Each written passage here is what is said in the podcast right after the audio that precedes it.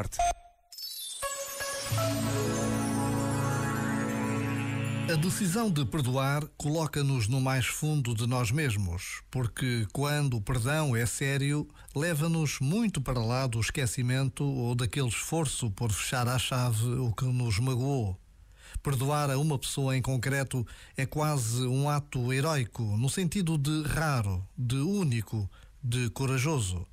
Mas cada gesto de perdão é um sinal vivo da presença de Deus no mundo. Já agora, Vale a pena pensar nisto. Este momento está disponível em podcast no site e na app.